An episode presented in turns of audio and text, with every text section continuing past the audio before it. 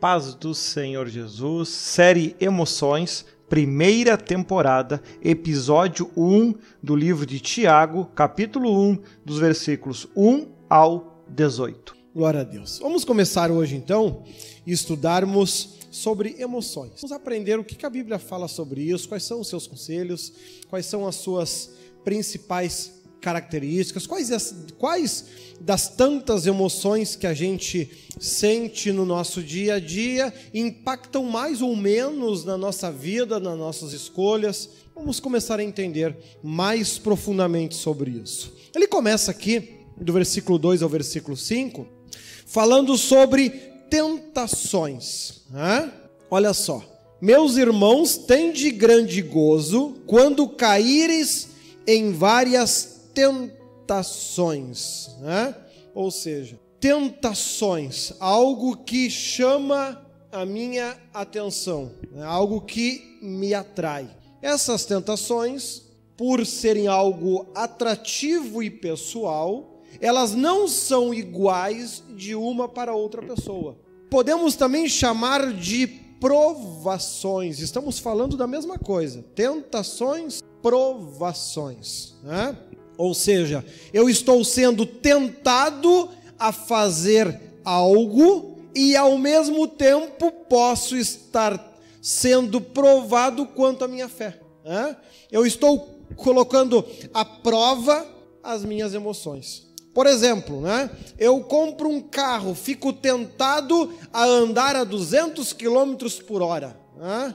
E eu decido fazer a loucura de andar a 200 km por hora. Ao mesmo tempo que eu estou praticando essa tentação de viver a alta velocidade, eu também estou colocando à prova a minha capacidade de direção. Então, quando a gente fala em tentações, é quando você se sente atraído por algo que pode ser pecado ou não.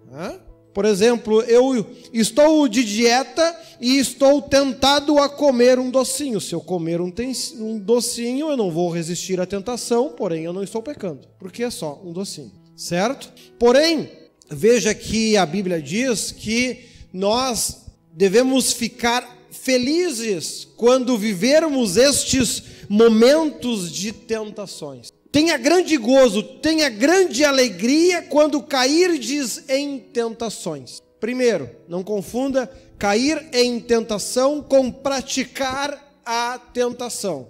Lá na frente o Tiago ele esclarece mais isso, né? Ou seja, fique feliz quando você ficar tentado a algo. Primeiro, se você está sendo tentado é porque você ainda não praticou, né?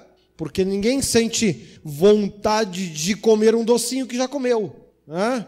Nossa, eu estou com vontade de comer o docinho que eu já comi ontem. Não, se você já comeu o doce ontem, não tem como comer hoje. Você pode comer outro. Então, a, com a tentação é semelhante isso. E a Bíblia, então, ela quer que você perceba que, primeiro, sentir tentações é bom, faz parte da vida. Isso mostra que está vivo. Né?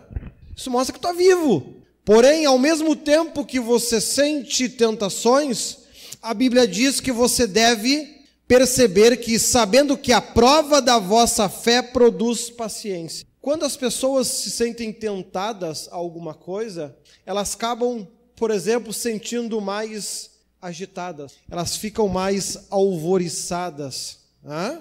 com porque o desejo com relação àquilo aumenta o desejo, ela começa a pensar muito mais naquilo, porque ela está passando por um momento de tentação. A Bíblia diz que quando a nossa fé é forte, ela vai na direção ao, ao contrário, ela produz paciência. Olha que interessante. Quando eu estou sendo tentado, a tentação, ela trabalha para me tirar do equilíbrio. Ela trabalha na contramão do equilíbrio, da pessoa conseguir pensar o que é bom para si e o que não é, o que faz bem ou o que faz mal. Né? Sabe que não deve comer com frequência carne com muita gordura, mas quando vê a graxinha correndo, não aguenta a tentação. Por quê? Porque até o coração acelera, a boca enche de água e não aguenta. Depois até bate um arrependimento, mas aí já foi. Né? Com certeza vocês devem estar lembrando de outras coisas que produzem o mesmo efeito. Veja então que a Bíblia diz que quando nós fortalecemos a nossa fé, nós conseguimos produzir algo que vai na contramão des, desta emoção que em, muitas vezes nos coloca em situações ruins. Cria problemas, seja nos relacionamentos, seja hum, com relação à tua saúde, seja no teu trabalho. Né? Por exemplo, alguém lá no teu trabalho chega te ofende, você fica tentado a descer o braço. Chega a subir o sangue, o olho envermelha, muda de cor. Quando a nossa fé é fraquinha, ela não consegue parar esse conjunto de reações. E aí, quando você percebe, a bobagem está feita. Acaba perdendo o emprego por cometer uma agressão física durante o trabalho. Isso, inclusive, da justa causa. Veja que, quando a nossa fé é forte, ela vai na contramão desta reação. E se a nossa fé conseguir ter a mesma proporção que a tentação, ambas se equilibram. E você consegue manter a paciência, ou seja, você consegue manter o autocontrole.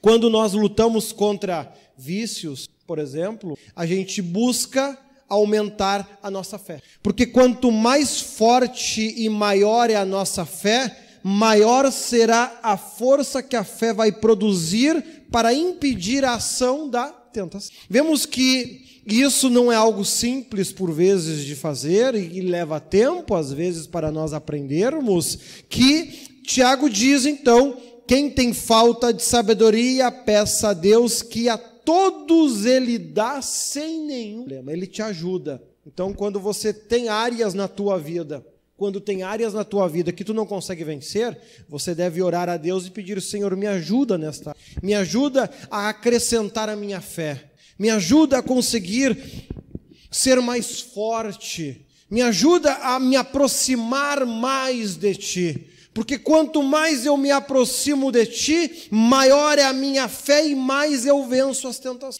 E assim esse equilíbrio importante, ele torna-se possível.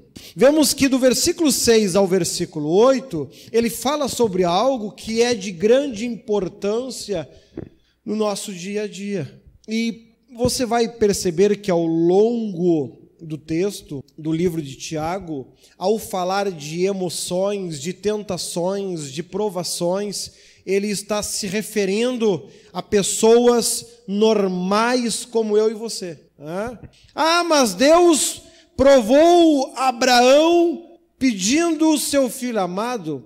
Quando Deus prova alguém, ele prova homens de grande gabarito com um ministério muito forte. Ele não sai provando todo mundo que pisa no mundo. Confunda isso. Grande parte dos cristãos, se não a maioria deles, não passa por provações que Deus tenha feito. E você vai ver que Tiago ele fala sobre isso, daqui a pouquinho você vai ver que ele demonstra que grande parte dessas provações que a gente por vezes intitula a Deus são consequências de falhas na nossa personalidade e características emocionais. São brechas que a nossa personalidade tem que as nossas emoções têm, que o nosso coração tem, que abre porta para nós sermos tentados naquela área. Não é Deus testando a tua fé. Ter a fé testada é algo natural do ser humano todo dia. Por isso que aqui ele começa falando nesta busca deste equilíbrio. Tentado nós seremos sempre, não te sinta culpado por ser tentado. Não te sinta ofendido. Nossa, eu achei uma mulher hoje na rua muito linda, Deus vai me colocar no inferno.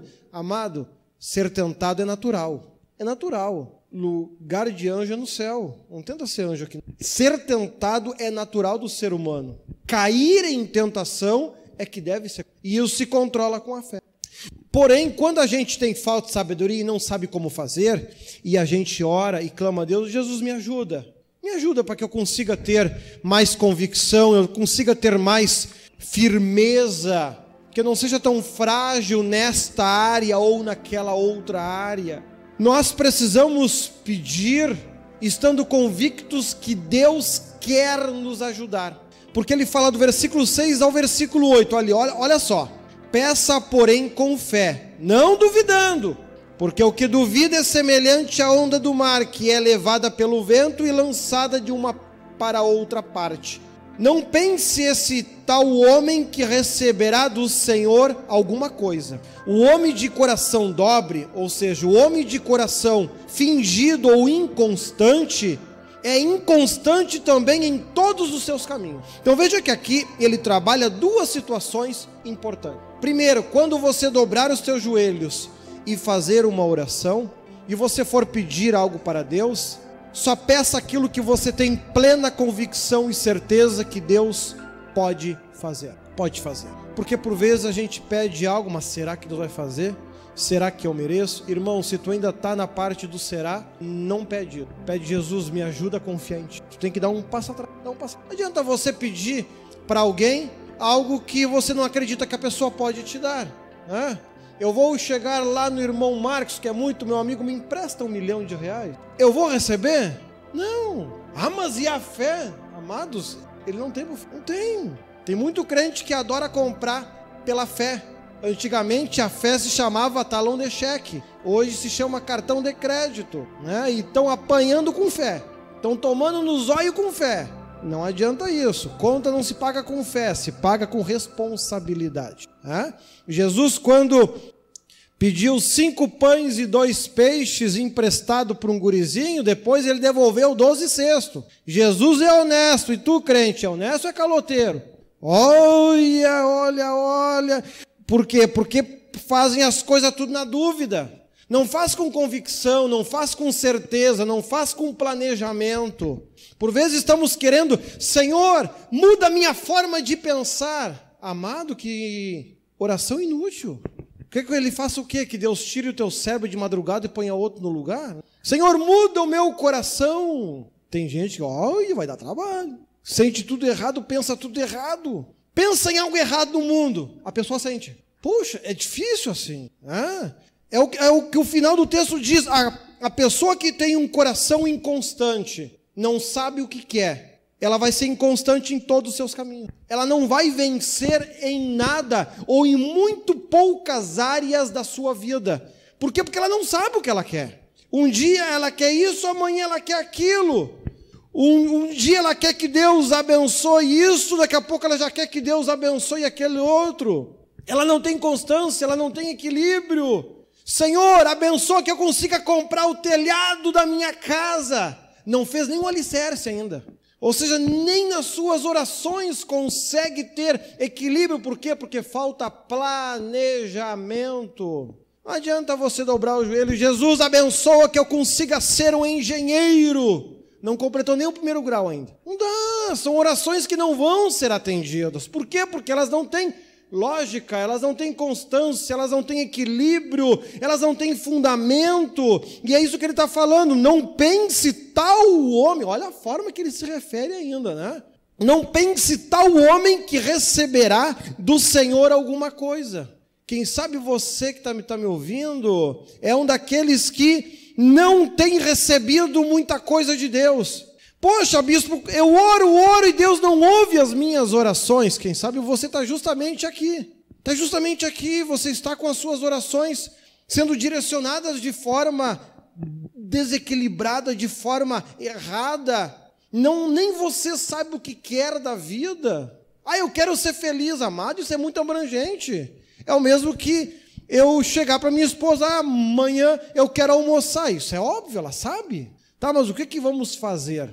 Ah, não sei. Amado, não inventaram a receita do não sei ainda. Ou seja, as pessoas não sabem o que querem da vida, para onde vão, o que, que querem fazer, quais são os seus sonhos, quais são as suas metas. Vivem o hoje como se fossem morrer hoje. Não economizam, não planejam, não se organizam. É preciso organização, é preciso planejamento em tudo que você vai fazer na tua vida e até para com Deus. Eu tinha vontade de, o dia que eu tivesse em minha casa, eu queria ter um aquário no pátio. O que, que eu fiz ao longo de cinco anos?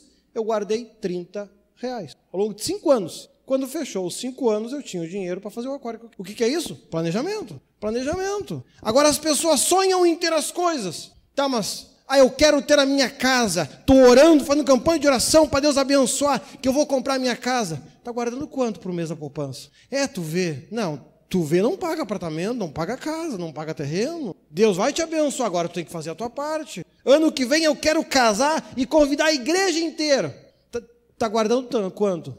Ah, esse mês eu consegui guardar 50 pila na poupança. Irmão, desiste. Não é aquilo, esse tal não receberá alguma coisa do Senhor não está fazendo plano, ele não sabe. E é importante que nós venhamos ter equilíbrio nisso. Veja que interessante, o livro ele começa falando de emoções e ele trabalha dois temas que são os mais ativos, ativos no nosso dia a dia. Primeiro, que você tenha em mente que tentações fazem parte do nosso dia a dia, fazem parte do ser humano, ou tu acha que algum mês ou algum dia do ano o diabo tira férias? Não, esse mês ninguém é tentado porque o diabo está de férias. Não, ele não tira férias. Tira férias para quê se o bicho não cansa? Não cansa, não dorme, não sente fome. É barbada, né, tchê? Trabalha 24 horas por dia, 6 dias por semana. Ou seja, tentações fazem parte do nosso dia a dia. Da mesma forma que tem que fazer parte do dia a dia, te aproximar de Deus para que a tua fé possa crescer e assim equilibrar esta importante fórmula da tentação versus a nossa fé. Quando eu vou fazer pedido a Deus, eu tenho que fazer pedidos de forma equilibrada e de forma inteligente. Eu tenho que saber o que eu quero da minha vida. Eu tenho que saber o que eu espero de Deus. Com relação à tua fé, o que você almeja? O que você deseja fazer para Deus? Ah, que seja feita a vontade de Deus, amado, a vida é tua. Deus ele vai te usar dentro daquilo que permitir. Agora ele não vai te obrigar a fazer aquilo que você não quer. Né? É importante que nós venhamos ter convicção ao, ao, ao que, que eu quero melhorar na minha vida, ou seja, planejamento. Eu tenho que ter preparo, eu tenho que ter planejamento, eu tenho que ter um relacionamento com Deus, de tal forma que quando eu pedir as coisas para Ele, eu tenha certeza que Ele pode fazer por mim. Né? Eu, eu tenho que ter certeza disso. Proporção de merecimento. Poxa, o que eu estou pedindo, eu estou pronto para receber. Eu tenho condições de lidar com. E ainda ele coloca aqui, ó, do versículo 9 ao versículo 12, algo importante que, se você conseguir vencer nestas áreas, você consegue trazer equilíbrio sobre as tentações. Você é tentado, porque isso é natural e faz parte da nossa vida porém você consegue ter fé suficiente para equilibrar isso. E aí, mesmo em um momento de tentação, você consegue manter a calma, a tranquilidade. Eu tenho falado que quando você está muito feliz ou muito triste, não tome decisões importantes. Não tome, não faça isso. Espera acalmar. E a fé traz essa tranquilidade. Vemos então que se eu conseguir fazer isso, e manter esse relacionamento, a minha vida, a tua vida vai melhorar. As coisas vão passar a dar certo. Vemos que ele fala, mas glorice o irmão abatido na sua exaltação. Irmão, quando as coisas começarem a dar errado na tua vida, fica feliz. É Deus tentando te livrar do inferno. Por vezes ele não tem outro caminho. Ele não tem. Porque nós temos uma tendência de nos acomodarmos. Uma tendência de nos acomodarmos. Né? Ou tu acha que alguém trabalharia se não precisasse comer e vestir? As fábricas fecham tudo. A gente só trabalha porque sente fome, frio e calor. Caso contrário, ninguém trabalhava. Iam dormir o dia inteiro. Por isso que a gente sente essas necessidades. Por vezes, na, na nossa vida, no nosso dia a dia, em decorrência da falta desses pontos que o texto está tá aqui falando, falta de fé, por isso cai muita tentação, arruma muito problema. Né? Quando pede a Deus as coisas, faz uma orações sem pé nem cabeça, aí ah, não são atendidas também, porque não tem como atender, né? vem problemas sobre a tua vida. E a Bíblia diz que quando vir problemas sobre a tua vida, você deve se alegrar, porque a vida está tendo chamado a tua atenção. Ei, ei, tem áreas que você precisa mudar, há comportamentos que você precisa mudar, há, há atitudes que você precisa mudar, e precisa mudar logo, porque os problemas por vezes se comportam como uma doença. Se você trata no começo, tem solução. Se você deixa andar, daqui a pouco o problema se transforma em algo tão grave que não tem conserto. O casamento termina, o, a, a possibilidade de continuar em uma empresa se encerra e vem a demissão. Por quê? Porque deixamos que pequenas coisas, ao invés de resolvermos, deixamos elas continuarem a crescer. Observe que esse é o caso do irmão que aqui ele fala que está abatido, te alegra em meio ao problema. Deus está querendo te despertar para a vida. Mas ele também fala do homem rico, aquele que fez tudo certinho, deu certo e venceu. Cresceu na vida, desenvolveu, melhorou, avançou um monte, conquistou muitas coisas. Ele vem alerta: ei, não deixa isso subir para a cabeça. Não ache que tudo que você conseguiu é tanta coisa assim, porque você será como uma bela flor que estava tão bela, tão linda, bastou sair o forte sol extremo, ela murchou. Assim será você. A qualquer momento, teu tempo na terra pode terminar, e no viemos, no voltaremos. Todas as tuas conquistas, todos os teus talentos, todos os teus dons, mesmo que você consiga ser tão desenvolvido e capaz que construa uma estátua para você no centro da cidade. A estátua vai ficar. As coisas que você fez vão ficar, as amizades ficarão, os amores ficarão, nada vai subir, apenas você, sem nada do que você aqui produz. E o que tu terá para oferecer em troca da tua salvação? O que tu terá para oferecer em troca, como diz aqui no, no versículo 12: receberá a coroa da vida conforme prometido. Irmão, cuidado. Cuidado, pois não adianta vencer uma vida toda e errar no final. Salomão errou muito mais no final da vida do que ao longo dela. No final da vida, aquele mulherio todo saiu construindo congal e santaiada para agradar tudo que era mulher. Arrumou um baita pepino para ele. Cuidado. Por vezes a gente se sente tão bem, tão bem, porque conquistamos, realizamos, de nada temos falta. Eu diria que no momento da vida em que você se sentir muito feliz e de nada ter falta, cuidado. É justamente aí que a gente se torna mais de cuidado, cuidado. É a sensação, é a falsa sensação de calmaria. Lembra lá da história do, do carro a 200 km por hora? Hã?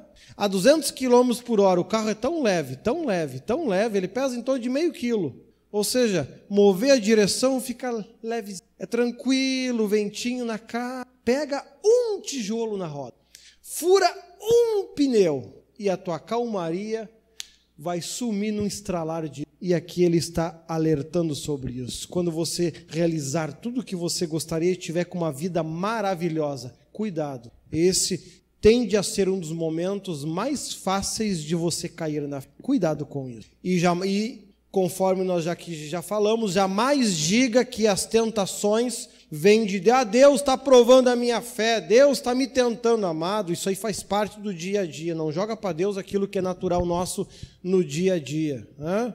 É natural do ser humano ser induzido a tentações, né? Ah, Deus está provando a minha fé com a carne gorda. Amado, Deus não tem nada a ver com isso. Não mete Deus no meio. Eu falei provações que a Bíblia citou com relação a Moisés, com relação Abraão. Isso são casos específicos para pessoas específicas. Isso não é abrangente para todos. Tanto é que o livro de Tiago aqui ele nem vai entrar nessas questões. Ele está falando em coisas que são normais, no, são peculiares do nosso dia a dia. Então, cuidado, né? Não erreis, né? porque ele diz que quando você é tentado, você é atraído e engodado pela própria concupiscência, aquilo que eu estava falando. Você não se sente tentado por algo que você não tem muita importância. Né?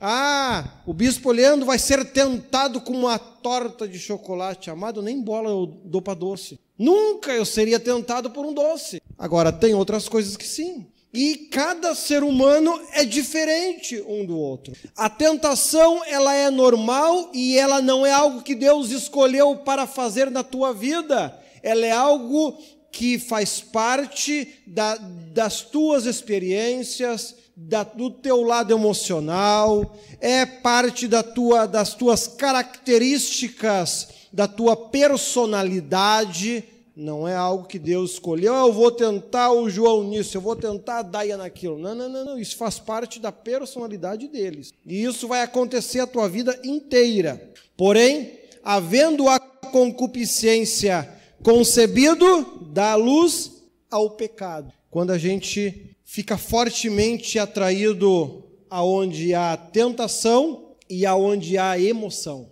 Quando a gente junta, quando essa, esses dois lados se juntam, gera o pecado. Lembra que Cristo, ele, em outro momento, ele disse que, quando ele estava falando sobre o, o adultério, né? Ah, se apenas em pensamento desejar a mulher, já cometes adultério. Ou seja, ele está falando disso que Tiago está sendo mais detalhista aqui. A tentação se casou com as emoções, com sentimentos. Ambos se casaram né? e dá origem ao pecado. Esta primeira parte aqui que ele está se referindo, João diz que todos cometem. Todos vão viver isso ao longo da sua vida, sem exceção, e não há como combater. É difícil uma pessoa que sente tentada por, por algo não acabar se emocionando, sentindo aquilo no seu corpo em algum momento ao longo da sua vida. Isso é normal, é natural. João diz: quem diz que não peca, mente, engana-se a si mesmo. Quem diz, eu nunca permito que as minhas tentações se unam com as minhas emoções. Eu olho para o doce, eu sinto muito desejo de comer, mas nunca me ocorre água na boca. Não mente. Cara, conta outra, tio. É automático o negócio. É tão automático que a Bíblia está dizendo é normal, é natural. E se você diz, de afirmar que não sentiu, está te enganando a ti mesmo. Da mesma forma, você, como cristão, não se sinta culpado por viver momentos como esse, porque isso é natural. Agora, ele está, ele alerta para o, restante. Porém, dá luz ao pecado, uniu o negócio, e o pecado sendo consumado gera morte. Aí é que está o problema. Né? Aí é que está o problema. É essa parte que você tem que conseguir fazer lá o que disse no, no começo. Fazer a tua fé crescer de tal forma que você traga equilíbrio a isso. Né? Com a fé forte, você vai sentir a emoção, você vai sentir o desejo do momento, mas você vai conseguir manter a tua paciência, o teu corpo calmo e vai conseguir te controlar. Não erreis, meus amados irmãos. E ali continua falando no versículo 17, né? Toda boa dádiva e todo dom perfeito vem do alto, descendo do Pai das luzes, em quem não há mudança nem sombra de variação. Tudo de bom que tu pode querer para a tua vida tem que vir de Deus, não tem como vir de outro lugar. Continua e assim conclui, dizendo então, segundo a sua vontade, ele nos gerou pela palavra da verdade, para que fôssemos como primícias de suas criaturas. Ele encerra dizendo: Amados, não se sintam culpados por aquilo que por vezes Deus nos criou da forma que nós tínhamos. Porém, se você sente algo, mesmo que mexa com as tuas emoções, ou seja, ao casamento, mas você sabe que é errado diante de Deus, te controle para que este pecado não seja consumado. Sentir a tentação e é isso mexer com as tuas emoções é possível e a Bíblia prevê isso. Porém, ela te alerta: se você consumar isso que está ainda no campo das emoções e da imaginação, se você consumar isso gera a morte. Não é a morte física. Isso te separa por completo de Deus e pode inclusive chegar no ponto que o apóstolo Paulo fala aqui em Tito, cauterizar a tua mente. Aí vem o bispo Leandro, pode falar três dias contigo e tu vai continuar achando que eu estou errado. Por quê? Porque cauterizou, porque gerou a morte. Né? Então é importante que nós tenhamos em mente isso nessa primeira etapa. Importante que você guarde esses aspectos, né? Que o livro todo ele vai trazer muitos outros pontos, muitas outras áreas. O, o livro de Tiago é incrível nesta área emocional, emotiva. Ele trabalha muito bem, né? Descrevendo muito bem aquilo que você não tem que se culpar por sentir. Tu tem que ter controle para não consumar. Há comportamentos do ser humano que são normais, não há como você evitar, porém você pode ter controle. Amém? E assim você vai conseguir te aproximar cada vez mais de Deus e realizar muitos sonhos, ser uma pessoa muito feliz, porque esta é a vontade de Deus.